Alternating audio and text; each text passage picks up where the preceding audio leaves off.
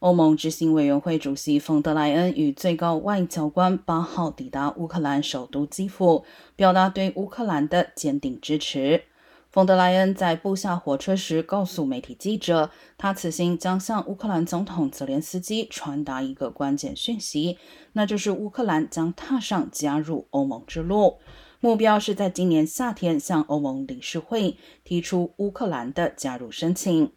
然而，同一天，俄罗斯军队也发射火箭攻击乌东火车站，造成至少五十人死亡和超过八十人受伤。